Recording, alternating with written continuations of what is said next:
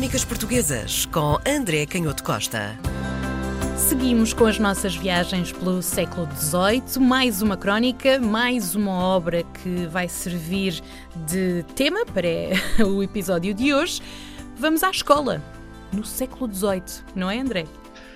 Exatamente. A nova escola para aprender a ler, escrever e contar. Um livro do Manuel de Andrade Figueiredo, publicado em 1722 em Lisboa e dedicado a Dom João V. O livro foi publicado em 1722, embora tenha ficado, não, não sabemos exatamente porquê, mas ele ficou muito tempo à espera das autorizações, porque o livro começou a, ter, eh, a ser visto pelos censores em 1719 e só no final de 1722 é que foi impresso, o que não sendo um tempo completamente exagerado, também não é bem a regra, que muitas vezes era de um ano para o outro, ou no máximo dois anos. Estes três anos já é um pouco excessivo e pode ter a ver com algumas das ideias pedagógicas que para a época podemos dizer que eram avançadas, porque este livro, no fundo, é um manual escolar, ou tem aspectos de manual escolar clássico, com tábuas de sílabas para se juntarem as letras e que tipo de sílabas é que as crianças deviam praticar para aprender a ler e a formar palavras mais rapidamente, também regras da aritmética e toda a descrição das regras básicas da, da aritmética.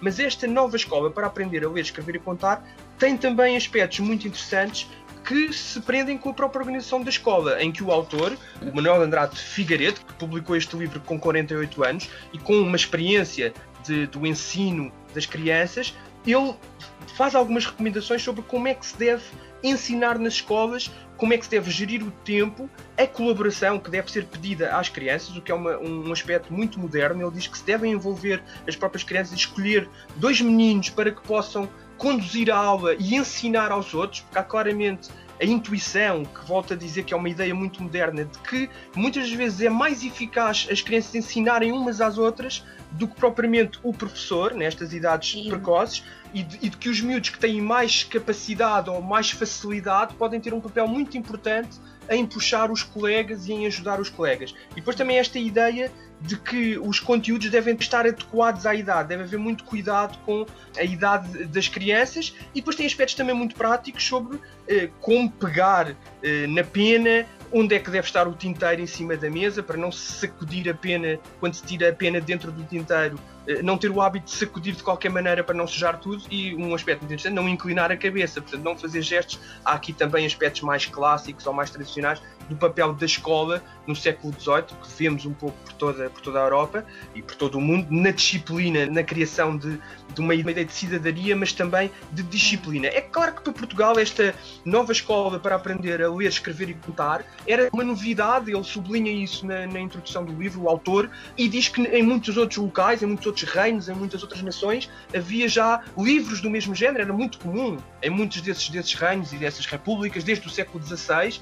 Em Portugal, como sabemos, também devido ao atraso ou ao facto de não ter acontecido reforma e ao atraso de, da importância das línguas vernáculas, ou seja, da própria língua do país, porque na escola até, até praticamente ao século XVIII, ou meados do século XVIII, o latim era muito importante, era, era, era decisivo, e portanto é, é precisamente nesta, nesta primeira metade do século XVIII que começamos a assistir em Portugal a uma alteração desse paradigma de domínio uh, do latim. O livro termina com um aspecto muito interessante que são conselhos sobre o material escolar. Temos lista de material escolar e tudo, mas explica-me uma coisa, André. Esta cartilha é, é uma cartilha para docentes ou para os meninos que vão para a escola? Muito bem visto. Ele diz no início do livro que ela se destina a toda a gente, e, mas hum. faz uh, estrita menção, faz, especifica que não é só para os, para os mestres, é também para os mestres de escola, mas é hum. também para toda a gente que queira aprender numa fase mais tardia e que já não se quer sujeitar a um mestre, que é, que é a expressão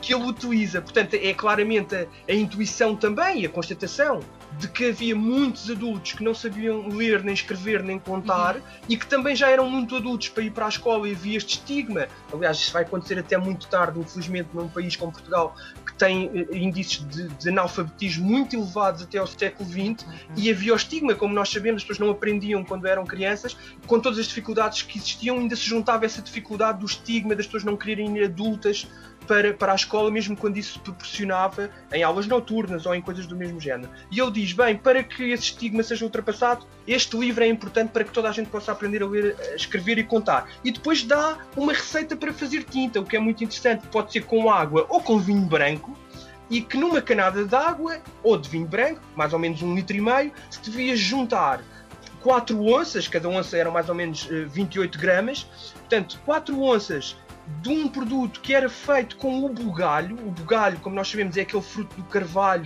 que se desenvolve porque as vespas deixam um ovo e depois cria-se aquela esfera e, portanto, aquilo era triturado e, e juntava-se eh, à água. Depois também a capa rosa, que, é, que era triturada também, que é uma substância, um sulfato de ferro. Casca de romã vermelha, eh, aos bocadinhos, e depois de ser tudo isso triturado, e cozido ainda se podia juntar a goma arábica, que é a resina da cássia, para dar mais espessura uh, à tinta. E 12 dias numa vasilha de vidro, tinha que se todos os dias de manhã e à tarde com um pau de figueira. E tínhamos a tinta prontíssima para se poder praticar a escrita. Crónicas Portuguesas com André Canhoto Costa.